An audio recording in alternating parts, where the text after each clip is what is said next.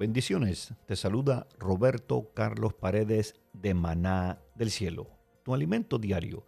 La escritura que estaremos leyendo el día de hoy se encuentra en Romanos capítulo 7, versículo 21 al 25 y el apóstol Pablo escribiendo de esta manera.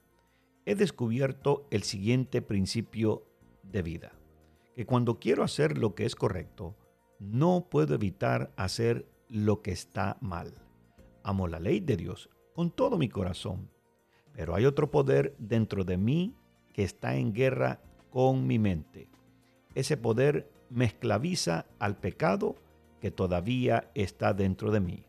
Soy un pobre desgraciado. ¿Quién me libertará de esta vida dominada por el pecado y la muerte? Gracias a Dios. La respuesta está en Jesucristo nuestro Señor. Hay dos poderes que operan en nuestra vida interior. Por un lado, el poder del pecado, que te seduce para luego esclavizarte, destruirte, matarte, robarte todas las bendiciones que Dios tiene para ti.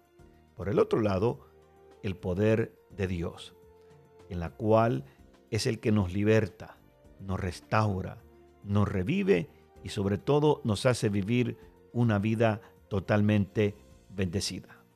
El poder destructor del pecado no se puede anular con esfuerzos humanos, educativos o morales. Es necesario que recibamos un poder mayor. Es por eso es que Dios envió al Espíritu Santo, el Espíritu de Jesús, el único que puede hacernos verdaderamente libres. Oremos el día de hoy. Padre Celestial, te pedimos perdón por nuestros pecados y te pedimos que nos ayudes a cortar toda maldición que nos esclaviza y nos lleva al pecado. Ayúdanos a través de tu Espíritu Santo.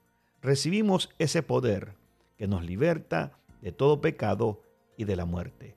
Todo esto te lo pedimos en el precioso nombre de tu Hijo amado Jesús. Hasta el próximo devocional de Maná del Cielo. Que Dios te bendiga